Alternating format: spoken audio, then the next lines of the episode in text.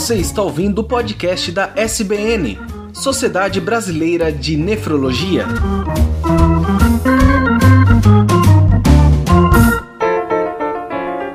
Olá, ouvintes, sejam bem-vindos ao podcast da Sociedade Brasileira de Nefrologia.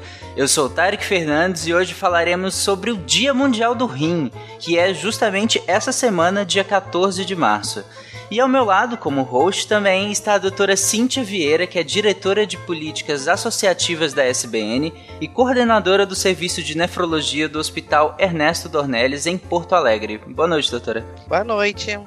E neste episódio nós temos dois convidados especiais e vamos começar pela doutora Giana, que é professora adjunta de medicina da Unifesp e diretora do Departamento de Epidemiologia e Prevenção de Doenças Renais, também da SBN. Boa noite, doutora. Boa noite, eu agradeço a oportunidade de estar aqui conversando com vocês sobre prevenção e o Dia Mundial do Rim.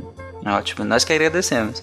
E também, como convidado especial, nós temos o Dr. Edson Souza, que é nefrologista e professor adjunto de nefrologia da UERJ, né, a Universidade Estadual do Rio de Janeiro. Tudo bem, doutor? Tudo ótimo. Também é um prazer para mim estar aqui falando sobre a prevenção das doenças das doenças renais. Perfeito. Então, eu, agora o meu boa noite especial também a cada ouvinte da SBN, seja leigo ou não. E agora eu passo a palavra para a doutora Cíntia para a gente começar a debater esse tema. Exato, colegas. É, muito, é uma satisfação muito grande de estar aqui com vocês hoje nesse bate-papo com os ilustres colegas que, conhecidamente no nosso meio nefrológico, são conhecidos pela divulgação de medidas preventivas de doença renal crônica. O Dia Mundial do Rim ela é uma campanha global de conscientização sobre a saúde com foco na importância dos rins e na redução da frequência e o impacto da doença renal e os seus problemas.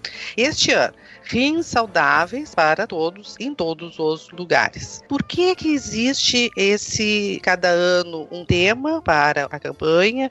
Por que que ela está sendo considerada de uma forma tão uh, assustadora do crescimento da doença renal? Que a gente vê dados da nossa sociedade uh, internacional de nefrologia que cerca de 850 milhões de pessoas em todo o mundo estão agora estimados para ter doenças renais de várias causas.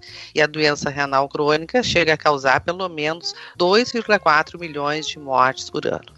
Então, assim, minha primeira pergunta uh, para a doutora Giana, o que, que, é essa doença renal crônica? Bem, a doença renal crônica, na verdade, é, ela é aquela doença que afeta os rins e persiste por três meses ou mais ela abrange desde o conceito de redução da filtração dos rins, como mesmo sem haver uma redução de filtração, você ter outra alteração de função, como por exemplo a perda de proteínas, ou a perda de sangue, ou alterações estruturais que podem ser vistas, por exemplo, no exame ultrassonográfico.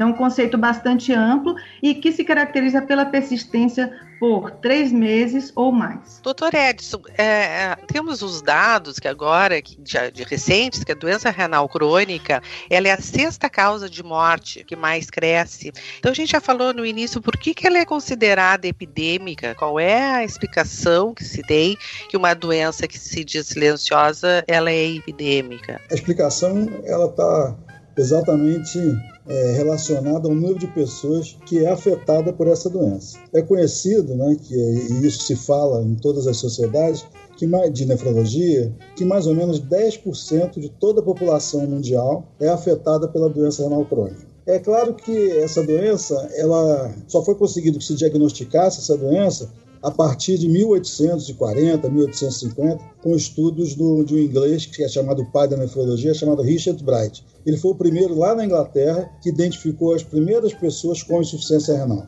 E foi constatado que, ao longo dos anos que essa doença era mortal. Os rins eles são tão importantes quanto o cérebro, quanto o coração e quanto os pulmões. Se os rins não funcionam, o paciente, se não houver uma substituição da função renal pela diálise ou pelo transplante, a pessoa assim morrerá. Com o início da, da hemodiálise na década de 60 e com a, com a fundação das diferentes sociedades, as pessoas começaram a identificar as pessoas que têm insuficiência renal. Quais são as doenças que levam à insuficiência renal mais comumente? A hipertensão, o diabetes e as chamadas glomerulopatias. Então, em resumo, ela é considerada epidêmica pelo número de pessoas que vêm sendo afetadas por essa, por, essa, por essa doença e os diferentes tratamentos que podem ser destinados a essa doença são a hemodiálise, a diálise peritoneal e o transplante renal. Perfeito. Eu ia perguntar, fazer a pergunta quais são as causas mais comuns da doença renal crônica, mas o senhor já abordou, né? Uhum. Que são as doenças crônicas como diabetes, hipertensão e, e no caso a gente tem falado muito como essa campanha é uma campanha que diz uh, rim saudável para todos, existem trabalhos agora que têm saído se discutido muito que a doença renal crônica também pode ser de uma causa indeterminada, principalmente em alguns países como ah, na América Central, Sri Lanka, próprio Brasil, em áreas menos protegidas, que elas são de formas indeterminadas por outras, uh, outras ou substâncias de água, ou pesticidas, são coisas que têm se falado muito, né? Então acho que nessa campanha ela se torna também abrangente nesse aspecto para esclarecer essa população mais desprotegida. Nós, citamos hipertensão e diabetes como as causas principais, e, e, realmente são causas importantes, porque é como esses pacientes chegam para nós. Eles chegam com história de hipertensão história de diabetes, mas nós que somos nefrologistas sabemos que eles vêm com uma história muito maior, muito mais, mais ampla no passado, que infelizmente não foi feito o diagnóstico precoce. Certamente na nossa conversa nós vamos falar sobre a maneira de fazer o diagnóstico, né? e aqui eu já vou adiantar da importância da substância chamada creatinina, né? e um simples exame de urina, e nós sabemos que existem muitas doenças genéticas que não são diagnosticadas, e agora com o crescimento dos, dos estudos genéticos, certamente nós acharemos dezenas de milhares de pessoas que, na verdade, não têm só hipertensão e diabetes, já tiveram uma doença que veio lá desde o nascimento deles e que não foi diagnosticada precocemente. Doutora Giana, quando se faz um check-up com um médico, não nefrologista, dá para descobrir se a pessoa tem a doença renal crônica ou é só com o nefrologista que faz esse diagnóstico? Não, com certeza qualquer médico tem condições de fazer o diagnóstico de uma doença renal crônica. A nossa preocupação aqui é que muitos médicos não estão pensando sobre isso e, consequentemente, não lembram de incluir nesse check-up os exames adequados e muito simples, como a creatinina sérica, que já foi citada, e o exame de urina. Então, a, o, a tranquilidade que nós teríamos é se qualquer médico, qualquer clínico geral, geriatra, pediatra, tivesse preparado para pensar, para estivesse alerta para essa possibilidade, para realmente incluir no check-up é, é, esses exames básicos, né, que já seriam capazes de dar o diagnóstico de doença renal crônica. Então, acho que o que a gente realmente precisa estar atento é para é, a divulgação mesmo no meio médico, já que essa ideia do crescimento da frequência da doença renal crônica ela é dos últimos anos, últimas décadas, e nem, nem todos os médicos estão alerta para isso, mas sim, existe a possibilidade de qualquer especialista ou de qualquer clínico geral, qualquer médico que faz a medicina de família fazer esse diagnóstico, e a gente, na verdade, espera que eles que façam, porque quando o paciente chega ao nefrologista, geralmente ele já está numa fase mais adiantada de evolução da doença. Então, assim, dá para a gente dizer que essa campanha, ela tem que atingir tanto a ponta, quem atende lá o paciente na unidade básica de atendimento, e também na, pró na própria uh, população médica, né, que às vezes não valoriza tanto esse, os exames e não faz um diagnóstico adequado. Né? A gente tem que incentivar nessa campanha essas populações. Exatamente. Doutor Edson, ah, o senhor já falou assim da, da creatinina, né? É, que exames são considerados mais importantes para o diagnóstico precoce? Ah, e por que, já que o senhor mencionou a creatinina, por que, a creatinina, os pacientes no ambulatório, consultório, perguntam quem é essa creatinina, né? Eles é. perguntam quem é a creatinina, né? Então, assim, gostaria que o senhor pudesse dar uma explicada, uma esclarecida sobre a creatinina e o exame qualitativo de urina, que são os exames simples de serem feitos. Tá bom. Eu, como gosto muito de história da medicina, eu sempre começo a explicar qualquer coisa com um pequeno, uma pequena exceção da história. A creatinina foi descoberta por um alemão chamado Max Jaffe em 1886. No começo do século passado, com o desenvolvimento dos exames de laboratório, eles começaram a dosar a creatinina no sangue e começaram a relacionar a creatinina com uma série de doenças e começaram a achar que o aumento de creatinina estava diretamente relacionado às doenças dos rins. Isso se mantém até hoje. A gente sabe que a creatinina não é uma substância ideal, mas ela é muito específica. Então, o que, que ela é? Ela é uma, uma substância chamada uma proteína, um derivado proteico da creatina muscular, que é livremente filtrada pelos rins e é eliminada né, na urina. Quando os rins vão parando de funcionar, e às vezes ele pode parar de funcionar rapidamente, que a gente chama de insuficiência renal aguda, mas nós vamos falar na insuficiência renal crônica, então os rins não param imediatamente na crônica, eles vão parando lentamente, para 10%, para 20%, para 30%, a creatinina vai subindo. Qual é o normal da creatinina? Em média, 0,6 miligramas por decilitro em crianças 0,8 a 0,9 em mulheres e 1 a 1,1 em homens. E por que essa diferença? Porque, como eu disse, ela vem da creatina, que a creatina está nos músculos. Quanto mais massa muscular, maior o nível de creatinina.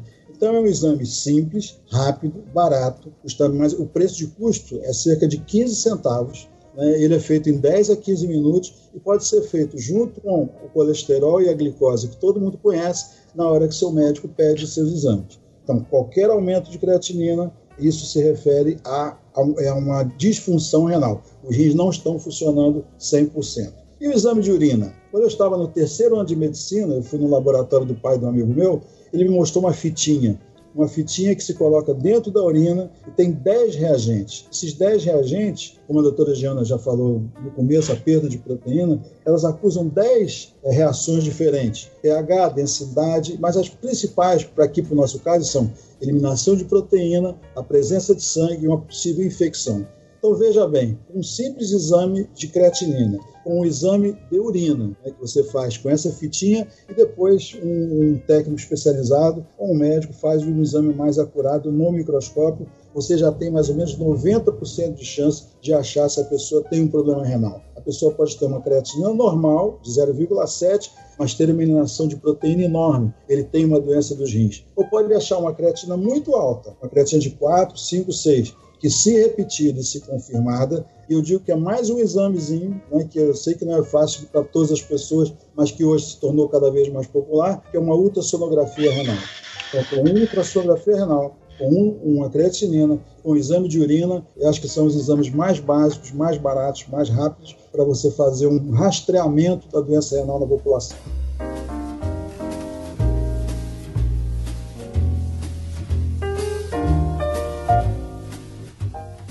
Eu imaginando que o pessoal leigo está ouvindo essa nossa nesse nosso bate-papo, uma pergunta que eu acho que se impõe, que o senhor deve receber no consultório, ambulatório, é a diferença entre essa creatinina que a gente viu que avalia o rim e a creatina, uhum. porque hoje em dia uh, os que fazem exercício e fazem a parte muscular, exercitar os seus músculos para aumentar a musculatura, uh, usam a creatina, né? Ela interfere nessa creatinina? Muitos perguntam isso, né? Então acho que é uma, uma oportunidade da gente já dar uma, uma explicação sobre o assunto. É verdade. Isso aí é uma, é uma boa pergunta, né? Há cerca de 10 a 15 anos a creatina surgiu é, como um suplemento alimentar e muitas pessoas começaram a tomar creatina. Eu me lembro de um, de um médico lá do Hospital Pedrenes que disse para mim que já tinha rastreado o paciente todo, que ele estava com aumento de creatinina e não estava feito naquela época, 10, 15 anos atrás, sobre o uso da creatina. E quando ele já estava se preparando para fazer um exame mais, mais avançado, né, mais invasivo, que a biópsia de rim, ele fez essa pergunta: Você usa creatina? E o paciente falou: Sim, eu uso. Aí começar, começou a haver uma série de, de, estudos sobre se a creatina que você ingere, se ela é tóxica para o rim e se ela interfere com a dosagem de creatinina. Se ela for tomada em doses mais altas do que o normal, ela interfere com a dosagem, ela deve ser suspensa. Segundo, já está mostrado que se ela for tomada nas doses normais, não for tomada em excesso, e a pessoa tiver uma função renal normal, ela não leva a lesão renal. O que, que sai disso tudo, né? Que você deve sempre é, dosar uma creatinina e, e acho que as academias e as pessoas que querem tomar creatina deveriam fazer uma dosagem de creatinina. Se, se ela tiver uma creatina normal tiver um exame de urina normal e tomar nas doses adequadas, até hoje não há uma contraindicação absoluta para o uso de creatina. Perfeito. Dona Giana, existem estágios de doença, de doença renal? Quais são esses estágios para a gente avaliar se o paciente está pior, está melhor? Sim, na verdade, de um ponto de vista prático, até para que todas as pessoas é, falem a mesma linguagem, no mundo todo a gente acabou é, adotando uma divisão em cinco estágios principais da doença renal crônica, do 1 ao 5 você tem uma, tem uma piora né, de é, função renal. Então, a, a gente usa para isso a filtração glomerular, uma, uma, avaliação da filtração glomerular, se fala em taxa de filtração glomerular, é, que é medida é, ou estimada, numa, uma forma aproximada do que seria a, a taxa de filtração medida, e a gente divide então estágios 1, em que a gente tem uma filtração superior a 90 ml por minuto, o estágio 2 estaria entre 60 e 89, e nesses estágios, que a filtração na verdade está praticamente normal, sobretudo no primeiro em que ela está totalmente normal, o que a gente vai considerar como doença renal crônica é a presença de uma lesão renal com outra característica, como a gente citou anteriormente,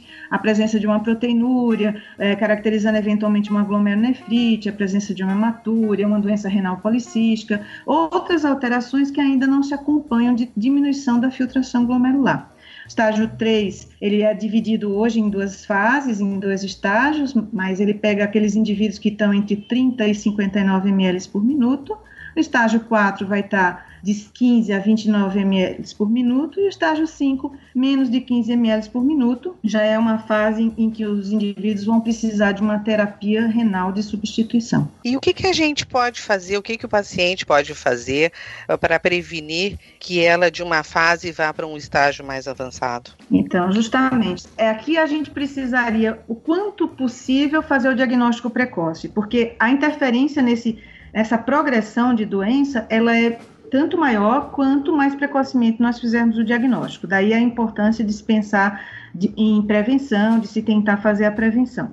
Ah, de um modo geral, o, o elemento mais importante é, para diagnóstico precoce é exatamente através de exame de urina, de creatinina, a gente estabelecer em que situação esse paciente está e procurar qual foi a causa da doença renal crônica dele. Já foi citado diabetes, a hipertensão, a glomerulonefrite, a doença renal policística e tantas outras doenças que poderiam ser a causa da doença renal crônica.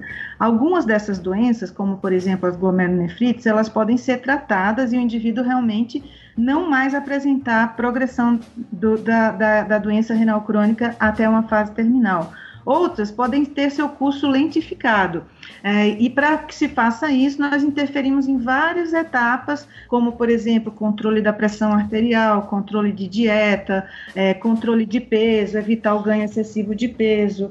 É, todas as complicações que eventualmente aconteçam, a gente vai tratar. É, medicações vão ser dadas para controle do diabetes, para controle da hipertensão todos os elementos anormais que podem complicar essa doença renal crônica vão ser tratados e com isso há uma tentativa de pelo menos lentificar e, se possível, parar o processo de progressão. É que até agora nós falamos alguns fatores que, que contribuem, né, que vão, podem gerar, um caso, um estágio de doença renal crônica, que vocês citaram, por exemplo, a diabetes e a hipertensão. Mas eu acredito que, eu não sei se todo mundo consegue entender exatamente como que isso funciona, e eu já já, já fui questionado pessoalmente em relação a, mas peraí, diabetes não é uh, aquela, aquela, aquele negócio da açúcar no sangue e tudo mais, o que que isso tem a ver com rim? Por que, que isso pode gerar uma doença renal crônica? Sim, uma boa pergunta. Ah, na verdade, a doença renal crônica, como nós já comentamos antes, ela tem causas definidas, por exemplo, diabetes.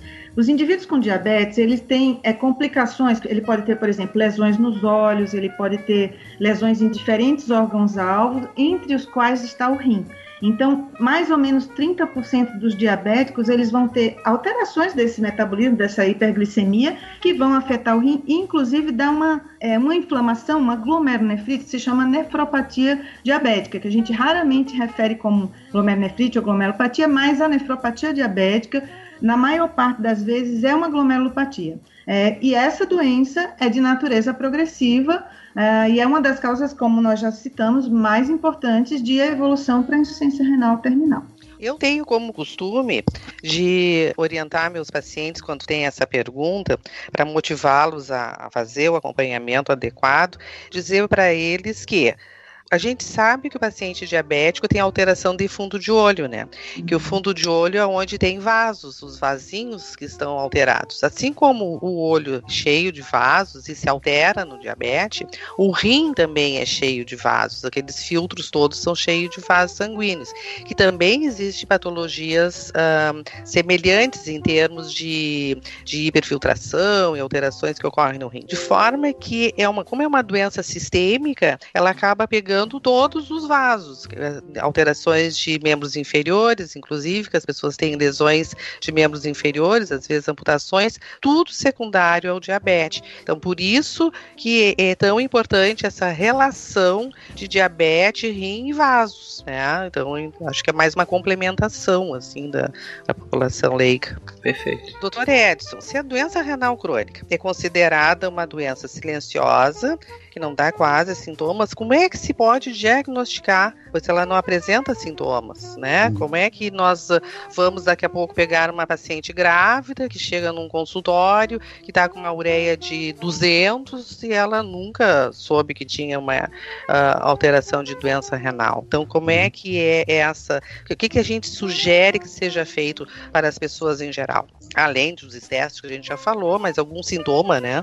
Eu, eu e a doutora Jana, escrevemos um capítulo no livro Atualidades em Nefrologia que eu tenho muito carinho, que é chamado é, A Prevenção da Doença Renal do pré-natal à terceira idade. Então, a doença renal, ela, ela atinge desde as crianças intraútero, e nesse caso seria uma ultrassonografia da mãe grávida, né, que pode diagnosticar uma doença renal dentro da barriga da mãe. Quando o neném nasce, né, serão o, será a creatinina, a ureia, que é uma prima pobre da creatinina, o exame de urina e a continuidade do ultrassom.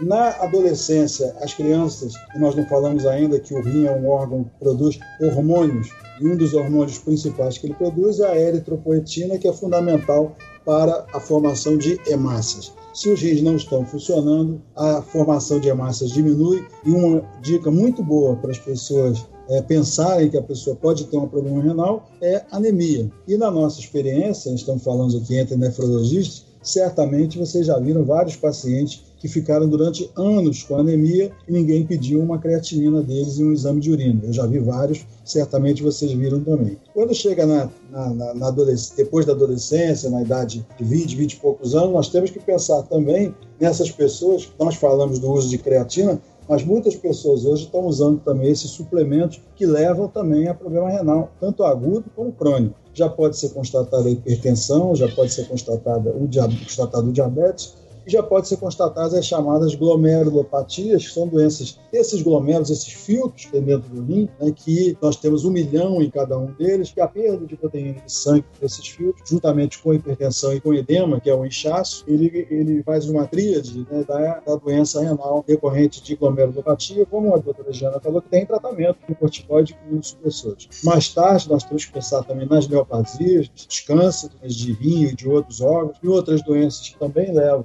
alguns cânceres da medula óssea. Ou seja, é, muitas vezes as dicas para você, como você falou, uma pessoa que chega grávida, 200 de ureia, essa é a de que ela já vem com insuficiência renal. Muitas pessoas com as, quais ela passou, médicos, médicos que não foram atentos à dosagem de ureia, de exame de urina, e ela se adaptou a essa perda da função renal. Nós, às vezes, muitas vezes, somos surpreendidos com ureias bastante, creatina na faixa de 25, 30, que a pessoa não sente nada. A dosagem de potássio também é fundamental, porque pode levar a arritmias cardíacas. Então, em suma, são os sinais e sintomas mais comuns em diferentes fases da vida, e esses são os exames de laboratório É que eu acho, assim, que a gente tem que deixar bem, uma forma bem simples, né?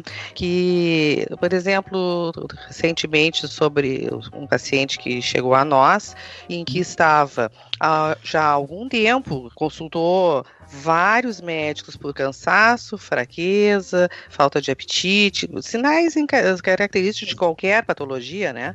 E que era anemia, era anemia, nunca foi pedida a creatinina para ele. Então, quando foram ver, a creatinina estava em 400, foi direto para diálise. Então, acho que assim, acho que a gente tem que deixar uma mensagem que a pessoa que tiver sintomas, mesmo inespecíficos, cansaço, fraqueza, desânimo, falta de apetite, uh, a pessoa tem uma história familiar de, de doença renal, de hipertensão, de diabetes, uso crônico de anti-inflamatório. Então são coisas que eles têm que já pensar nos seus rins, né? Que uhum. pode estar tá causando doenças futuras e ou doenças que não estão, que elas se confundem os sintomas com outras patologias de, uh, que são semelhantes, mas que tem que ser descartada a possibilidade de estar associada a uma insuficiência renal crônica.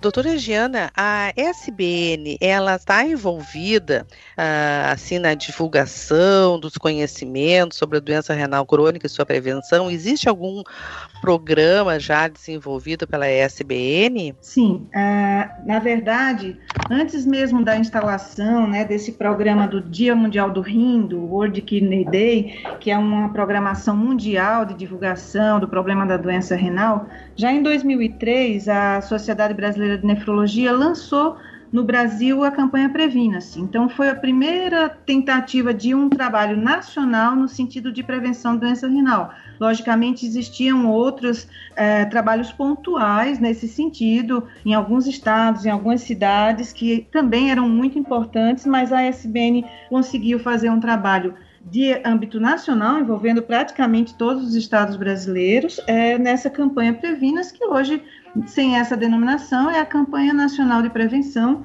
que no Dia Mundial do Rim tem assim o seu ponto alto, mas que na verdade se realiza ao longo de todo o ano. Ah, nessas campanhas e nessa atitude da Sociedade Brasileira de Nefrologia, a gente tenta informar é, a população leiga, os próprios médicos em geral, os, os, até os, os, colegas nefrologistas, sobre o crescimento da doença renal, sobre a necessidade de medidas governamentais, de alertar é, os governos, as secretarias de saúde sobre a, o crescimento da doença e como enfrentá-la, né?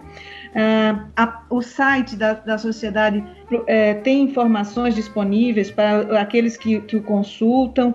É, nós também fazemos uh, parcerias com outras sociedades de, de especialidades, inclusive de medicina laboratorial, no sentido de divulgar a necessidade desses exames básicos para diagnóstico precoce e a própria criação do Departamento de Epidemiologia e Prevenção, no sentido de nós focarmos um pouco mais nessa, nessa problemática e participar de eventos e fazer é, mais é, divulgação do problema junto à população, a médicos, a profissionais de saúde e a é, entidades governamentais para conseguir uh, dar conhecimento sobre o problema, porque, como vocês viram, e a gente já, já falou bastante, a, a, o fato da doença ser assintomática exige que a gente tome uma atitude no sentido do seu diagnóstico precoce. E só o conhecimento, a divulgação do conhecimento, vai fazer com que tanto os pacientes procurem fazer esse diagnóstico, né, procurem, tenham dúvidas sobre isso, como os próprios profissionais de saúde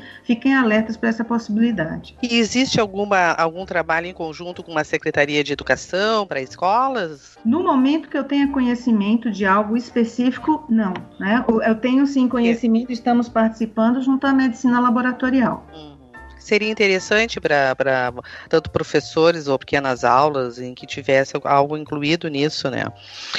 É, sim, ah. já, é, extra, eu, é, pessoalmente, eu já fiz trabalho em escola no passado, sim. já procurei escola, já fiz até palestrinha para os alunos e para os professores. Agora, se há algo, é, vamos dizer, nacional, algo maior, sim, não sim. sei. Institucional, né? Isso. Tá. Uma outra pergunta que eu acho que é interessante, que tem a ver com. E aí é uma pergunta de cunho também é, pessoal, afinal, este host que vos fala também tem doença renal tem nefrolitíase, então eu queria saber qual que é a influência dessas, dessas outras doenças na doença renal crônica, ou se tem ou se não tem, e qual é.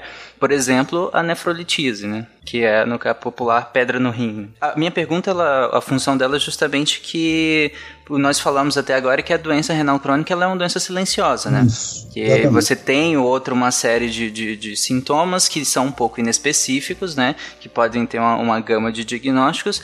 E já, a, por exemplo, a nefrolitíase ela é um pouco mais específica, né? Você tem cólicas muito fortes, você tem hematúria, você tem sangue na urina, né? Isso. E que é um que é mais característico. Então eu acredito que que leve mais ao nefrologista esse, esse paciente do que necessariamente primariamente o do, o, doente renal crônico. É que a tua pergunta é a preocupação. Se quem tem nefrolitíase uh, pode chegar a vir a ter uma doença renal crônica. Isso. Perfeito. Né, doutor Edson? É isso. Isso. Bem, como nós falamos, as causas conhecidas mais comuns são hipertensão, diabetes e as glomerulopatias.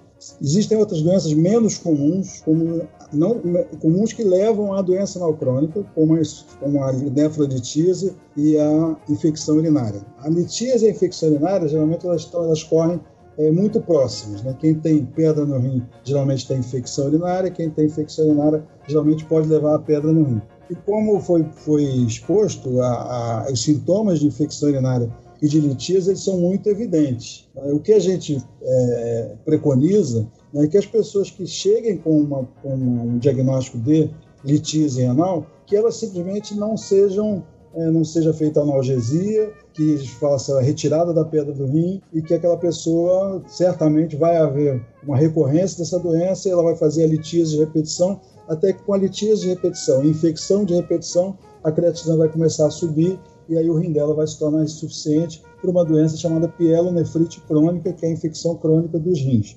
Ou seja, a dica né, de que a pessoa pode ter uma doença renal avançada, como a gente chama, a doença renal crônica, a, o próprio organismo está dando, né, que é uma infecção urinária que tem que ser explorada, a causa da infecção urinária, e há cerca de 20 anos nós sabemos também que as pedras nos rins têm uma causa metabólica. E essa causa metabólica deve ser explorada. Né? Existem pelo menos 10 doenças que são razoavelmente e facilmente diagnosticadas que podem ser tratadas e ser, e ser é, impedido que se faça cálculos de repetição. Então, em suma, é o seguinte: é, a pedra no rim, a infecção urinária, pode levar a insuficiência renal crônica ou doença renal crônica? Sim.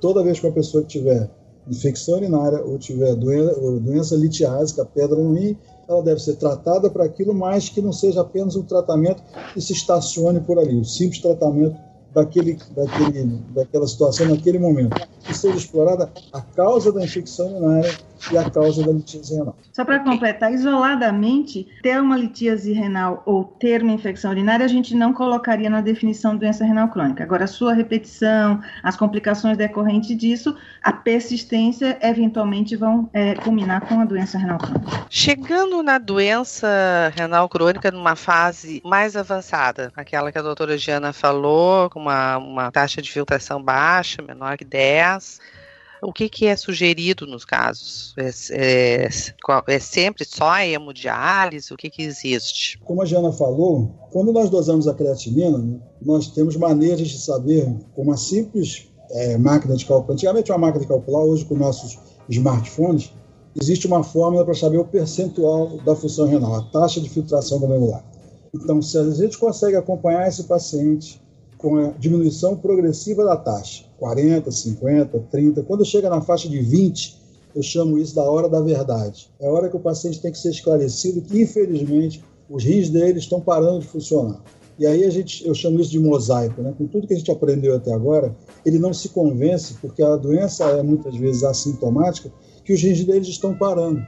Ele não se convence porque ele urina bem, entre aspas, urina volume, ele não sente absolutamente nada ou sente muito pouco, e tem um médico ali falando que o rim dele só tá, os rins dele só estão funcionando 20%. Mas se, ele, se você consegue transmitir isso para ele né, de uma maneira é, que ele acredite em você, é a hora que ele, você vai ter que dizer para ele: existem três tratamentos. Existe a diálise peritoneal, existe a hemodiálise, existe o transplante renal. Muitas pessoas acham que a pessoa tem que passar pela hemodiálise ou pela diálise peritoneal para fazer o transplante. E o transplante pode ser feito, que a gente chama de transplante renal preemptivo. Então, quando chega na faixa de 15, você não vai deixar chegar mais, mais baixo que isso, senão ele vai ter que fazer diálise de urgência. Você pode oferecer para ele, se ele tiver algum doador na família, em crianças isso pode ser feito até sem doador na família, transplante de doador falecido, um transplante renal preemptivo. Ou ele pode não ter e não querer fazer transplante, ele tem medo do transplante. E aí você mostra para ele como é a hemodiálise e como é a diálise peritoneal. Hoje em dia, como a Giana falou, 90% dos doentes chegam para nós com, já com insuficiência renal chamada avançada, ele precisa de diário de urgência. Então, isso tudo fecha a nossa conversa. O que, que nós temos que fazer? O diagnóstico precoce para fazer o tratamento que a Giana falou, para a gente, infelizmente, com todo o tratamento que nós dispomos, se infelizmente o rim dele chegar lá na faixa de 10 a 15 ml por minuto, ou 10% da função renal, ele tem que ir para diálise ou para o transplante renal doutora Giana quer complementar alguma coisa? Eu acho que tudo que o Edson falou realmente é o que eu gostaria de ter dito, só é colocar que realmente é, nada acaba só porque você tem um diagnóstico de doença renal crônica em fase avançada. Você tem a terapia de substituição renal, que foi tudo que foi explicado aí, ou seja, nós temos pelo menos essa perspectiva, mesmo que tudo dê errado nas etapas anteriores, esse paciente ainda tem as possibilidades desses tratamentos na, no estágio 5 da doença quando a, a, a, o rim já não dá mais suporte à vida e a gente tem essas terapias de substituição do rim. Sim, estimulá-lo a ter uma vida mais uh, seja normal possível, né?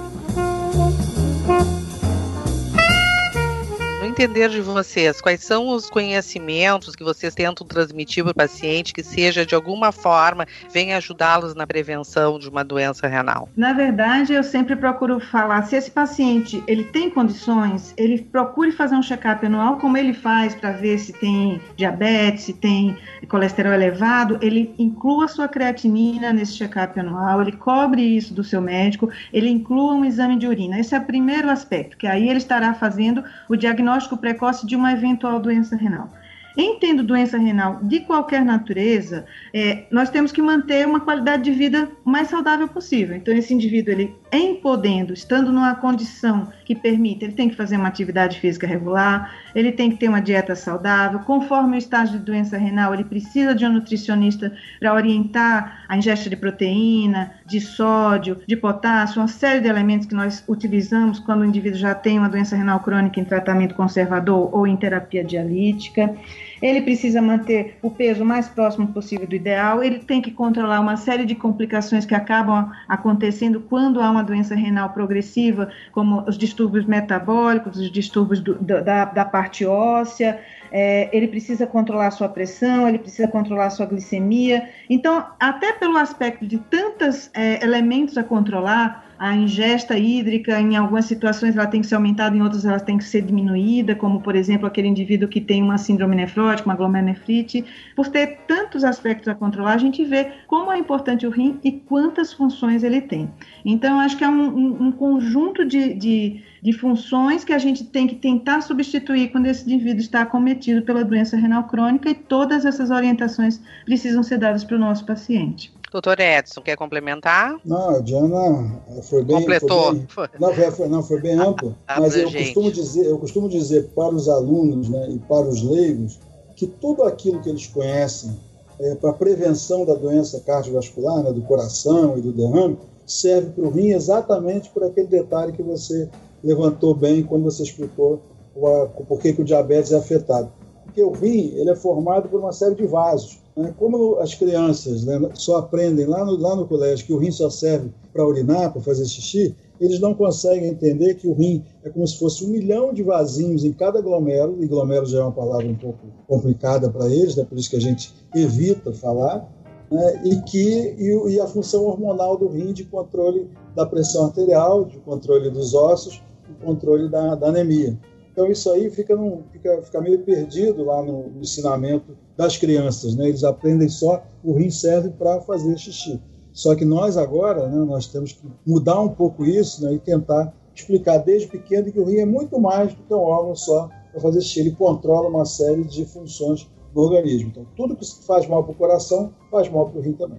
Exatamente. Doutora Giana, a senhora tem alguma mensagem como especialista uh, para transmitir para todos nós que, se, que, seja importante tanto de prevenção e não deixar evoluir a patologia renal crônica? Tem duas preocupações principais que eu tenho. Uma é de que o, o o médico generalista não esteja atento para a possibilidade do diagnóstico, que, como nós já falamos, muitas vezes esse, essa doença vem de forma, a doença renal crônica vem de forma assintomática ou com sintomas inespecíficos. Então, é muito importante falar sobre isso para que o qualquer médico esteja atento e, e, qualquer profissional de saúde também possa colaborar nesse diagnóstico. É, e a gente vai enfatizar que é, qualquer posto de saúde, unidade básica de saúde, está é, em condições de fazer esse diagnóstico, porque pode pedir um exame de urina, pode pedir uma creatinina sérica. Então, esse é um aspecto.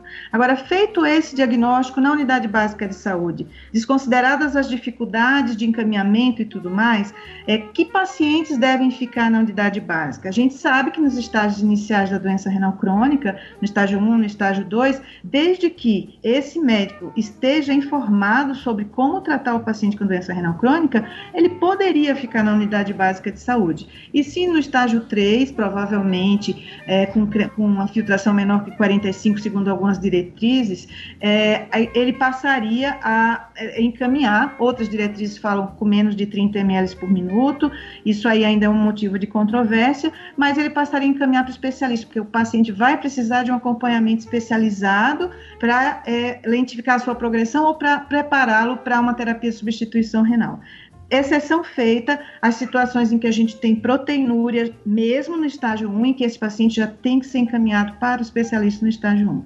Então, essa é uma atenção que se deve dar. Mas o mais importante é que em qualquer área, em qualquer é, atendimento básico de saúde, o médico que esteja lá esteja capacitado, ele esteja compreendendo a necessidade de fazer esse diagnóstico e, se não se sentir preparado, ele possa ser apoiado pelo especialista ou ele possa encaminhar em qualquer etapa para o especialista. Doutor Edson, o senhor tem alguma mensagem que queira nos transmitir? A mensagem é semelhante à mensagem da doutora Giana, né, com simples dosagem, com a simples dosagem de creatinina e o exame de urina nós fazemos diversos possíveis diagnósticos de doença renal e a grande notícia é a seguinte, existe tratamento para isso. Né? Existe, nós ao longo desses últimos 20 anos, nós temos acompanhado diversos pacientes né, que quando eu me formei há 40 anos, era um paciente que não se podia fazer nada e hoje nós temos várias maneiras de tratar e diminuir a progressão dessa doença e dar uma vida melhor para os pacientes. Dose a creatinina dos seus pacientes, colega, paciente, peça para o seu médico dosar a sua creatinina e fazer o exame de urina. Bom, eu acho que foi muito produtivo esse nosso encontro, realmente esclarece bastante a população uh, na, na, situação de prevenção da doença renal, amplamente explicado por vocês que deve ser retardado a progressão da doença o mais precoce possível, como a doutora Giana disse, não perder tempo, né? Fez um diagnóstico no posto e não, quanto menos tempo perder, melhor. E, e nessa, nessa parte pode procurar e deve procurar a a opinião de um especialista. E, aí o doutor Edson complementa que os exames, esses já mencionados, são fundamentais e, e eu acho que o mais importante, existe cura, se não existe cura para algumas patologias, pelo menos nós temos as possibilidades de levar uma vida uh, com a sua família de uma forma adequada, fazendo algum tipo de tratamento ligado à terapia renal substitutiva. Muito obrigado a vocês. Uh, foi muito bom, excelente. Uma boa noite. Boa noite. Eu acho que nós fizemos um ótimo panorama né, da DRC e fundamental, né, principalmente dentro do contexto que a gente discutiu do Dia Mundial do Rim.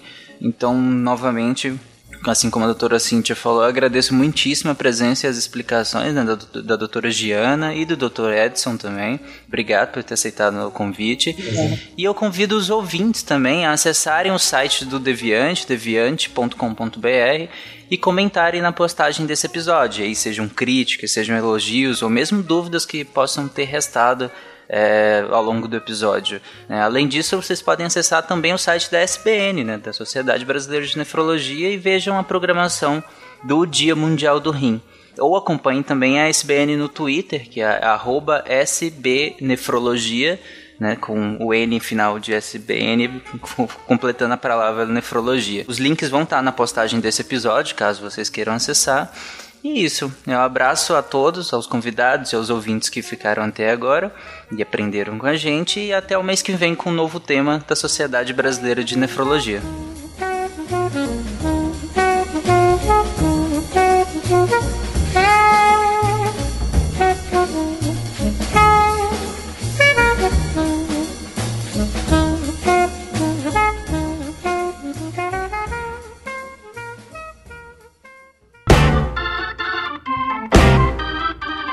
Você ouviu o podcast da SBN, Sociedade Brasileira de Nefrologia.